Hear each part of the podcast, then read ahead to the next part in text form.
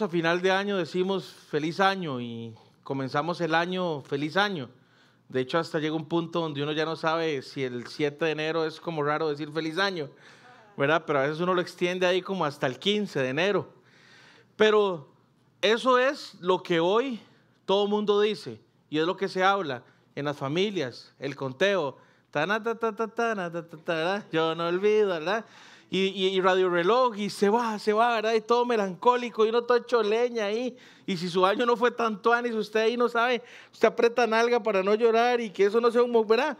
Y así, así, así son o no son. La mayoría son así, así es mi casa. Y, y cuando me dijeron que me tocaba dar el sermón hoy, fue retador porque la verdad es que nunca me imaginé un 31 de diciembre predicando. Ahora les decía a los del staff. Pero bueno, tocó, gracias a Dios. Y lo que me he dado cuenta y lo que me ha pasado a mí a lo largo de los años es que a veces considero que un buen año no fue bueno porque he puesto y he quitado mi mirada de las cosas eternas. La gente y el ser humano anhela ser feliz, hace todo lo humanamente por ser feliz, trata de alcanzar la felicidad de alguna u otra forma, pero tarde o temprano topamos con pared. Usted se pone, usted pone a ver las noticias, usted se asusta. Usted empieza a ver los sucesos y usted dice, Dios mío, ¿qué está pasando con la maldad de este mundo? Después se enferma un familiar, después hay eh, un problema económico y, y, después viene otro tema y, y Jesús mismo dijo que el mundo sufriremos aflicciones. Y Santiago también nos dijo que bienaventurados o seamos dichosos cuando nos veamos enfrentados a diversas pruebas.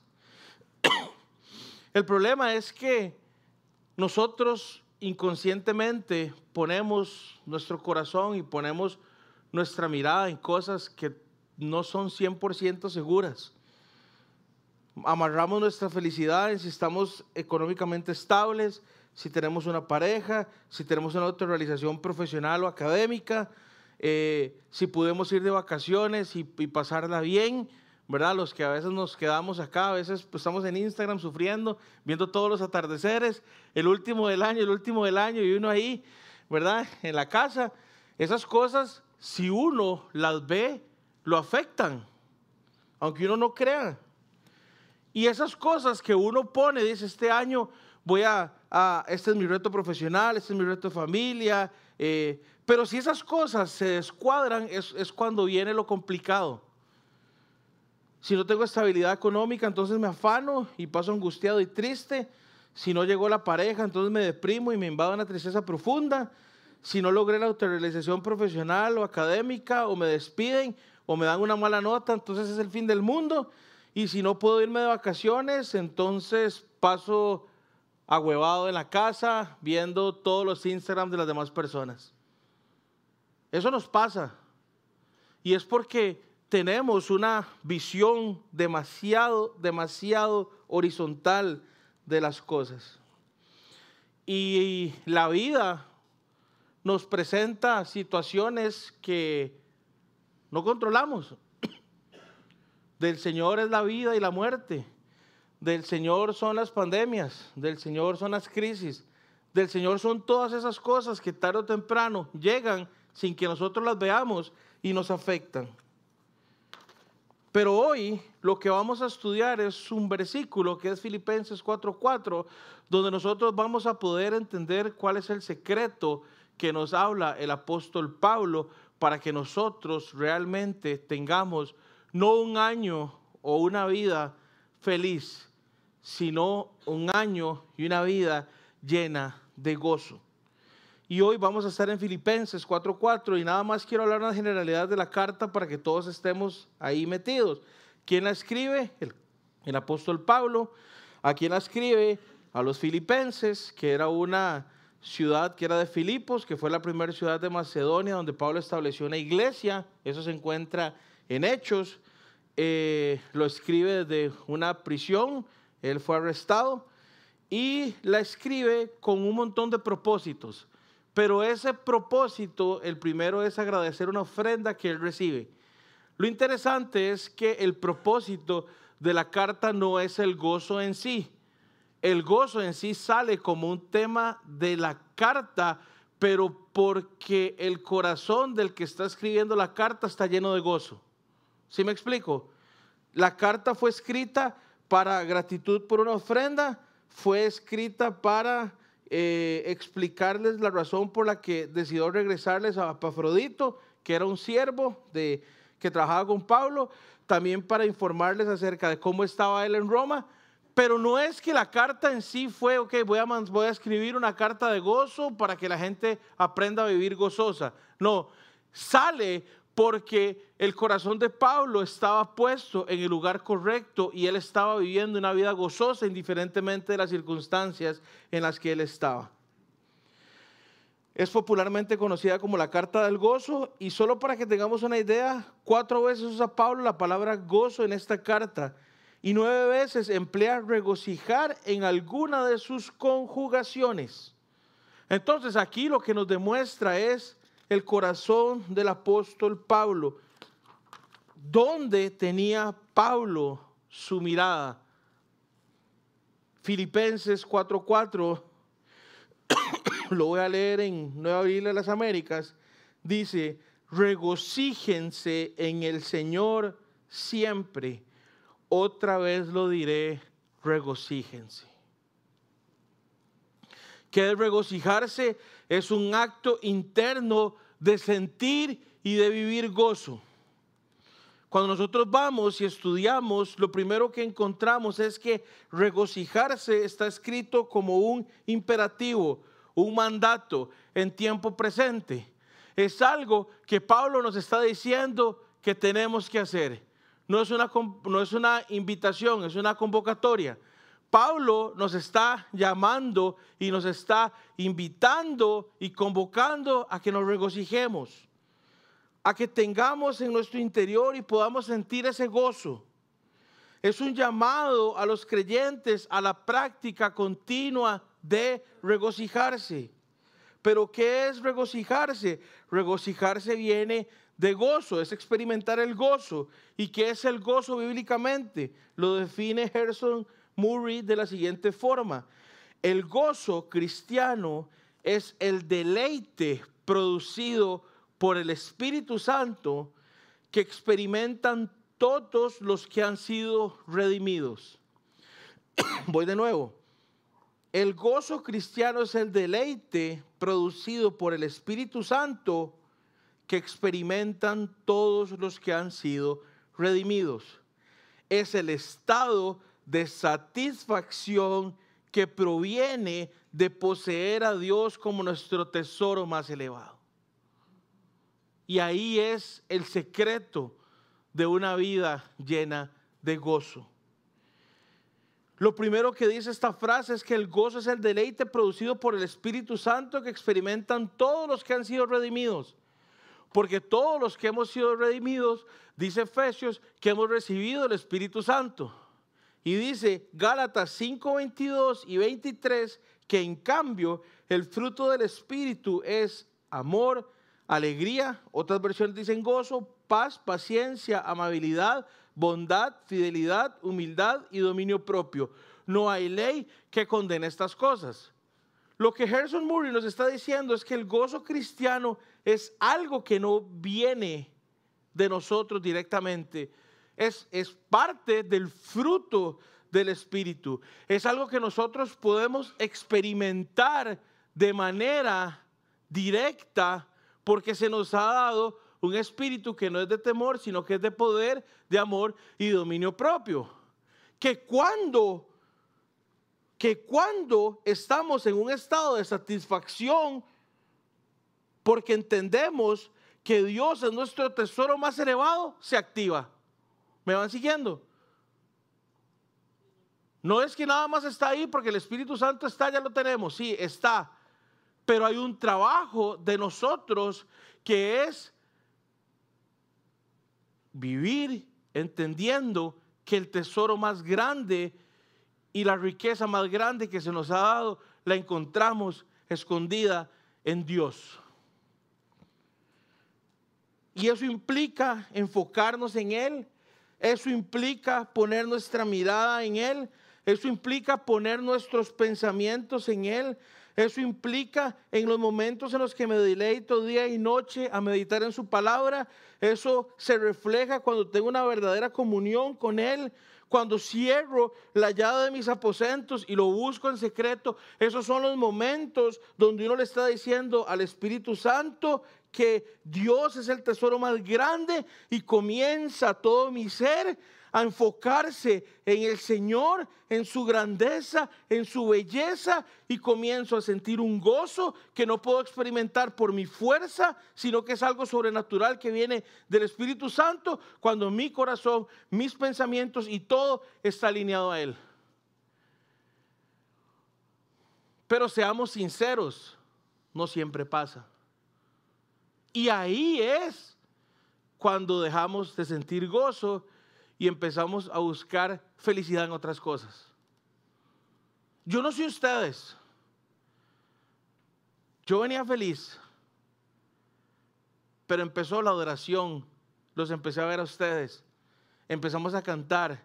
Los vi orando. Mo me abrazó ahí atrás porque estaba hecho leña y sentí el gozo de Dios. Es un tema de enfoque es un tema de una búsqueda continua que tenemos que hacer, es ese estilo de vida. Poner nuestra atención en las cosas de arriba, poner nuestra atención en Jesús, autor y consumador de nuestra fe. y yo sé que cuando nosotros buscamos al Señor de todo corazón, lo encontramos. Y, y comienza el gozo y comienza las circunstancias que se vean demasiado grandes empiezan a ser pequeñas, pequeñas, pequeñas y empieza un contentamiento en nuestro corazón, no por las circunstancias que nos están rodeando, sino porque nuestra mirada está puesta en Jesús. Que es como dice una canción, se me olvidó. Más grande, ¿cómo es? Tú eres grande, mucho más grande, ¿verdad?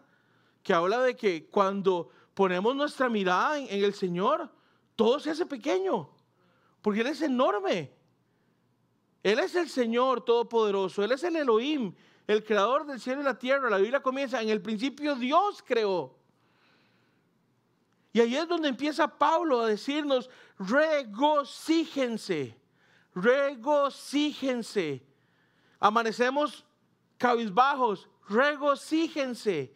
Porque sí, nos vamos a sentir cabizbajos, nos vamos a sentir tristes, nos vamos a sentir eh, afectados por las cosas. No es que el gozo viene y, ¿verdad? No es como que no vamos a experimentar esas cosas, sí las vamos a experimentar, pero hay un, hay un intercambio que el Señor nos promete.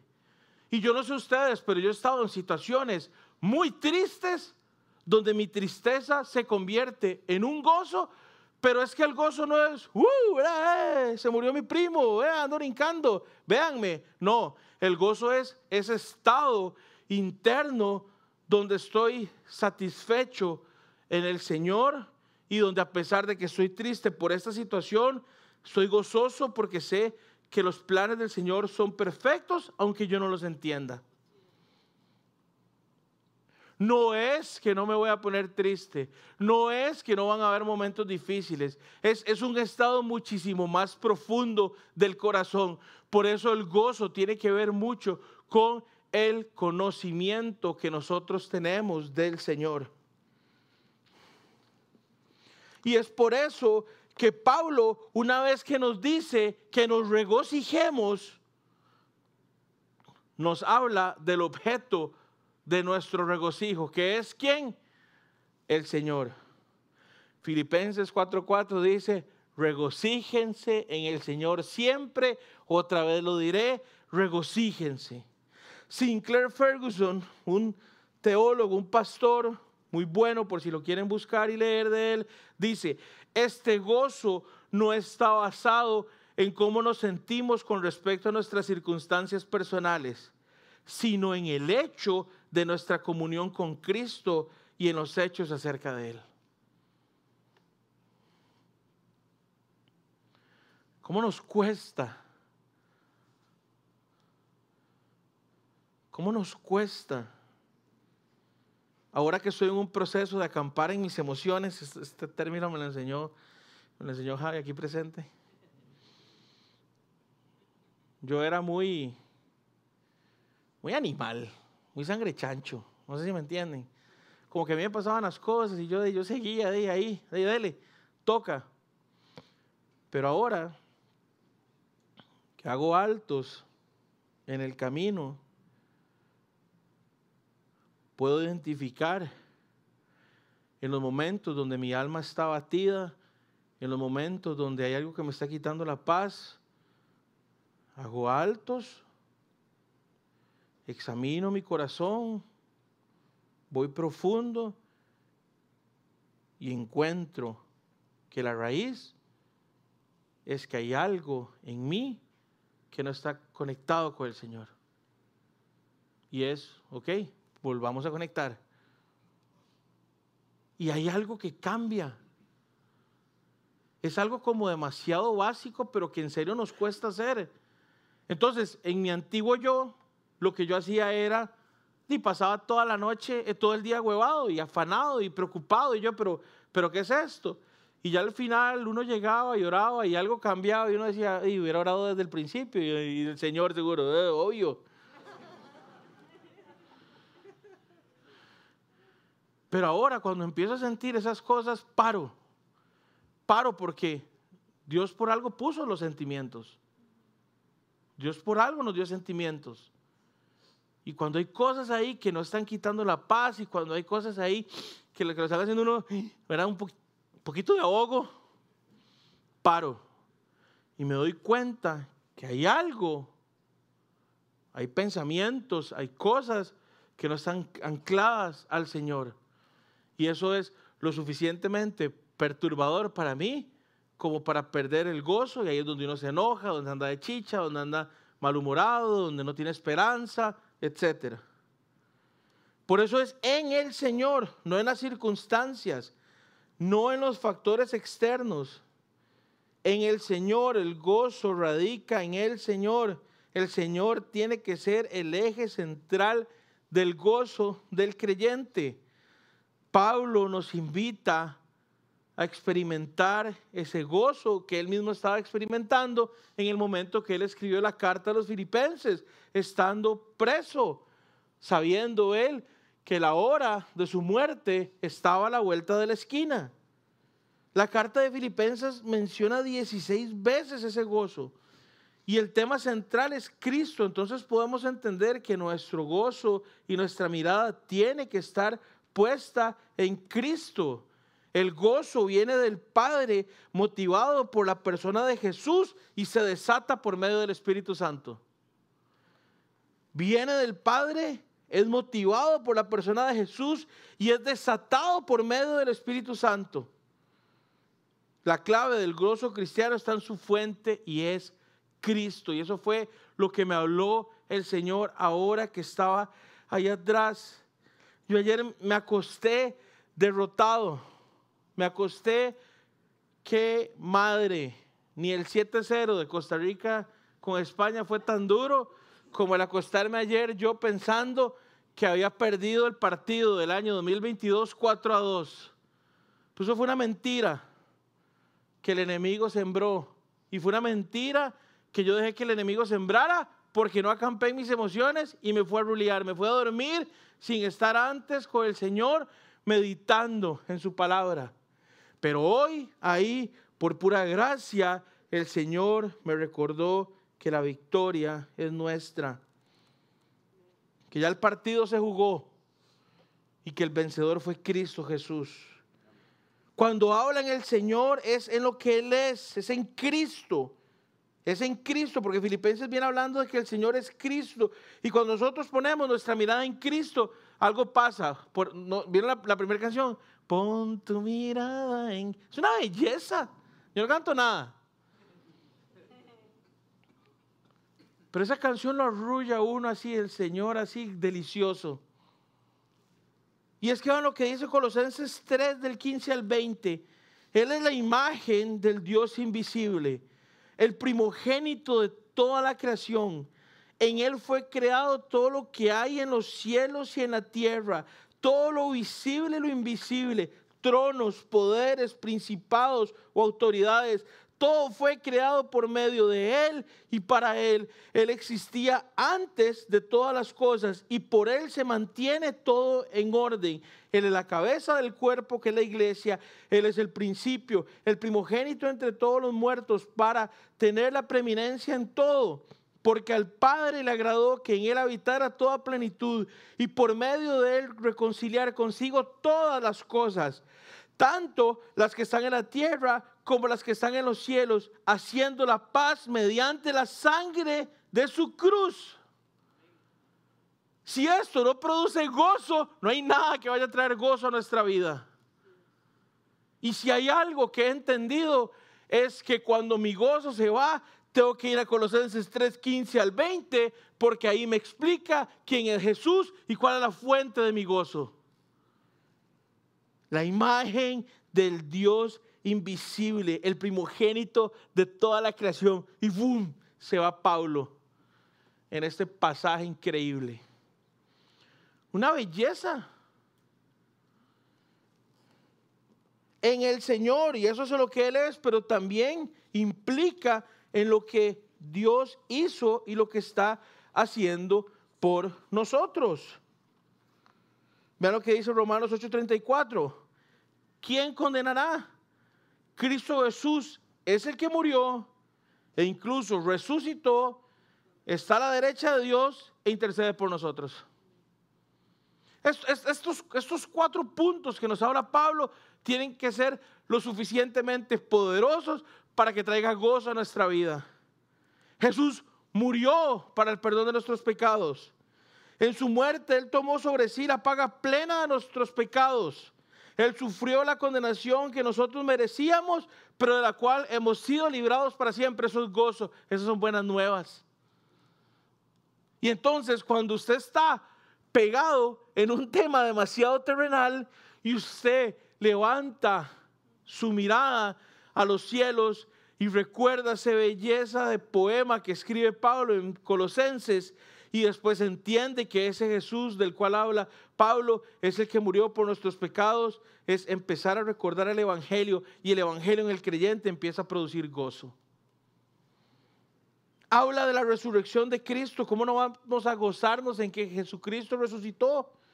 La resurrección de Cristo no tiene que ser una motivación solo de Semana Santa. Tiene que ser algo que nos impulse siempre y es algo que tenemos que recordar siempre Cristo Jesús resucitó entre los muertos y esa es la prueba definitiva de su victoria sobre el pecado. La muerte y el pecado fue vencido. La tumba no pudo encerrar a Jesús porque él había conquistado la muerte y su conquista sobre la muerte imparte vida eterna a todas las personas que creen en él. ¿Cómo no nos va a producir esto gozo? ¿Cómo no nos va a producir gozo el Evangelio? Eso es lo que está hablando Pablo cuando dice, regocíjense en el Señor, en quién es Él, en lo que está haciendo. Pero no solo eso, sino que dice Romanos 8:34 que fue exaltado y que está a la diestra del Padre, en un lugar de honra, en un lugar privilegiado. ¿Y usted sabe qué está haciendo Jesús? Intercediendo por su iglesia, haciéndola que persevere en medio de la batalla de la fe. Él sigue como el sumo sacerdote intercediendo por los suyos. Eso es una belleza. Ahí es donde tiene que venir nuestro gozo. Y en serio, en medio de las dificultades, cuando nosotros volvemos a ir al Evangelio, empezamos a sentirnos diferentes. El Evangelio anima al alma, el Evangelio trae gozo, el Evangelio trae esperanza, el Evangelio nos recuerda que hay algo más grande después de los sufrimientos de esta vida. El Evangelio nos recuerda que hay un Señor que nos ayuda. El Evangelio nos recuerda que por nuestras fuerzas no podemos. El Evangelio nos recuerda muchas cosas y es la fuente número uno para que haya gozo en nuestro ser. Por eso experimentar eso es sobrenatural, porque cuando nosotros estamos en el Evangelio, cuando nosotros estamos en Cristo Jesús, el Espíritu Santo comienza a traer gozo, gozo, gozo, gozo, gozo. Y las circunstancias que nos estaban quitando la paz, las circunstancias que nos estaban haciendo tener o pensar que habíamos vivido un mal año, empiezan a hacerse cada vez más pequeñas.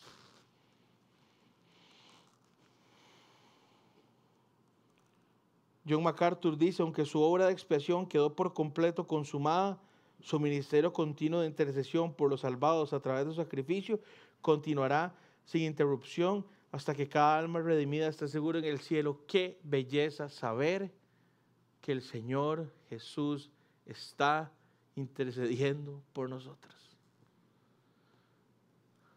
Que vino, que vivió la vida que nosotros no podíamos vivir, que murió la muerte que a nosotros nos correspondía, que por medio de esa muerte, si ponemos nuestra fe en Él, somos perdonados. Que murió y resucitó al tercer día, venciendo así, dando un golpe, pum, sobre la mesa, de que nada lo pudo detener. Y que hoy está sentado a la derecha del Padre intercediendo por nosotros hay que acampar en esas verdades.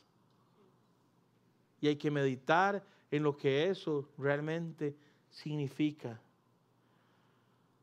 Por eso Pablo decía, los sufrimientos de esta vida no se comparan con la gloria que vamos a recibir, con la gloria venidera. Por eso Pablo, en medio de las circunstancias en las que estaba, escribió regocíjense en el Señor siempre. Otra vez les diré, regocíjense. Y nos dice siempre. Todas las palabras son importantes. Siempre, siempre. Suena tonto, ¿verdad? Cuando uno lo dice.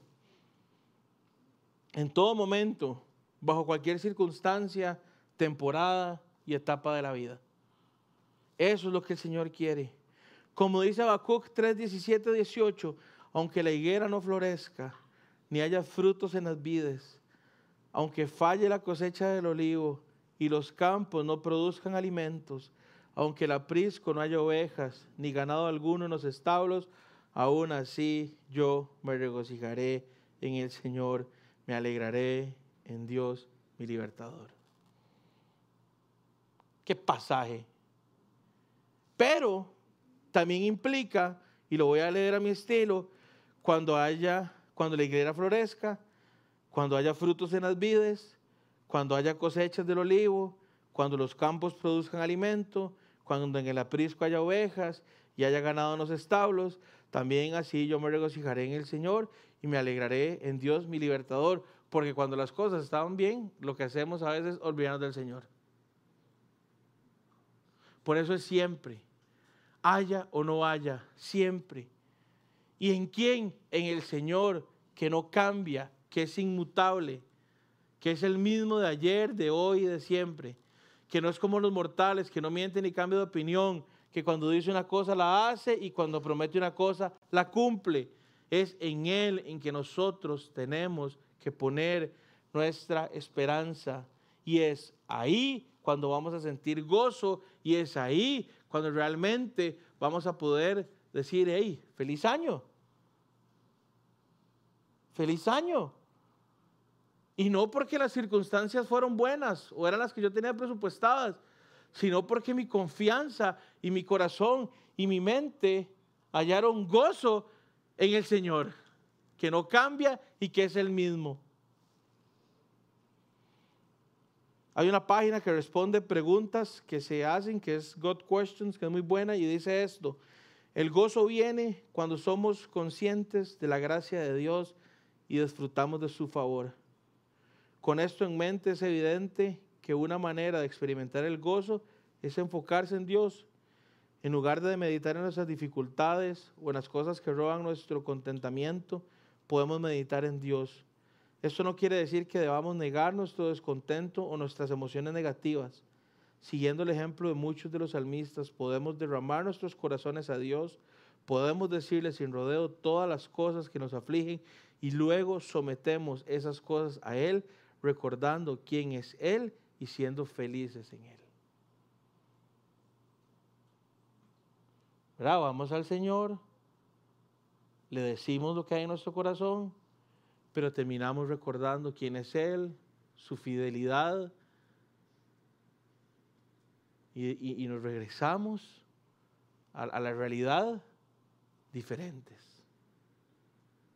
Eso es lo que el Señor quiere. No es, no voy a sentir.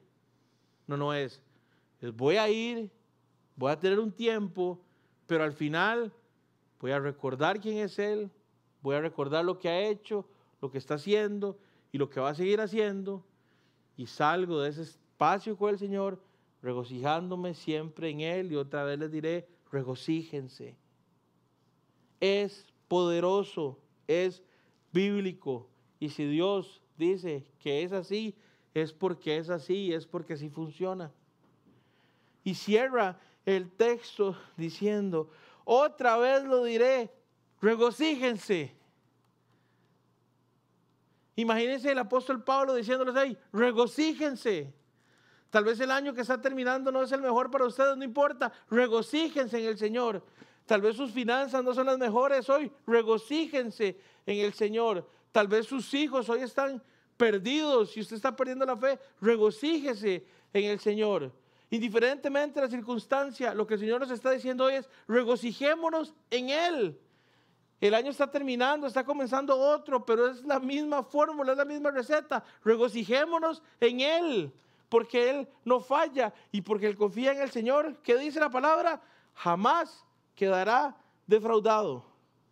Pablo no solo lo dice una vez, sino que lo recalca. Es recalcar el punto, es recalcar el mandato, es imperativo. Nos tenemos que regocijar en el Señor. El gozo es una marca distintiva de un creyente, porque una vida gozosa refleja una vida redimida y que entiende el Evangelio. Y una vida de alguien que realmente está gozoso en un mundo como estamos, es una vida que tarde o temprano alguien nos va a preguntar, como me dijeron a mí una vez, pues siempre anda con esa sonrisa de idiota. Así me dijo el que trabajaba en la casa. Y le hago yo, adivine. Y me hace, conocí a Cristo, ¿verdad? Porque él era creyente. Y le hago yo, ¿cómo supo? Y me hace, porque ese cambio de semblante solo el Señor. Y todos ahora están así, con ese semblante que el Señor quiere, todos. Me hubiera gustado ser así. Todos. Ese es el gozo que Dios produce en nosotros.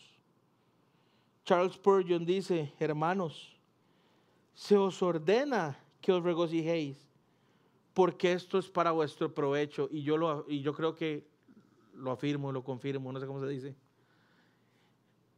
El primer beneficiado de vivir una vida con regocijo es uno. Y después dice, el gozo santo engrasará las ruedas de la maquinaria de tu vida. La santa alegría os fortalecerá para vuestro trabajo diario el gozo santo os embellecerá y como ya he dicho, os dará influencia sobre la vida de los demás. Qué belleza. No solo porque escribe así como raro y como poético, sino porque realmente cuando uno está gozoso y tiene contentamiento con el Señor, no solo la vida de uno es transformada, es la de uno, es la de mi pareja, es la de mi hermana, es la de mis abuelos, porque ven algo diferente, porque encuentran algo diferente, porque es contagioso, porque se irradia y hace que los demás quieran. Y eso es parte de lo que el Señor quiere en nuestra vida. Una persona llena de gozo está plena, una persona llena de gozo contagia a otras, una persona llena de gozo refleja una vida que otros van a querer. Regocíjense siempre en el Señor. otra vez les diré, regocíjense. La pregunta que yo hago esta noche es, ¿nos estamos regocijando en el Señor? En lo que Él es y en lo que hace. Estamos sintiendo el gozo del Señor en medio de las circunstancias que nos rodean.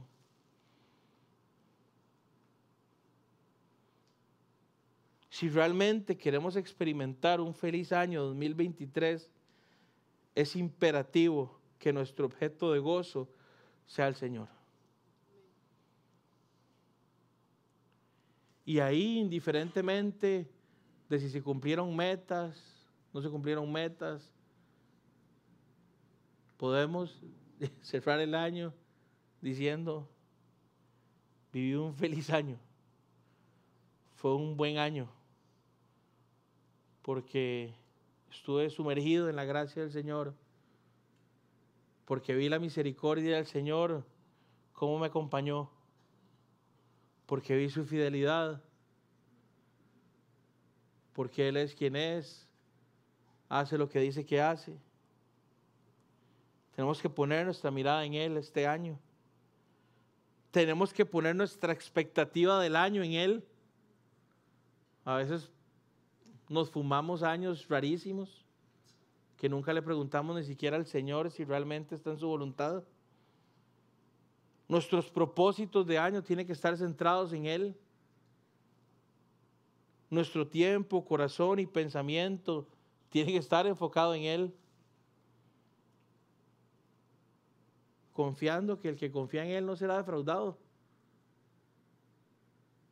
Y que realmente cuando nos regocijamos en Él, experimentamos un gozo que no viene de nosotros, sino que es un gozo que viene de manera sobrenatural por medio del Espíritu Santo.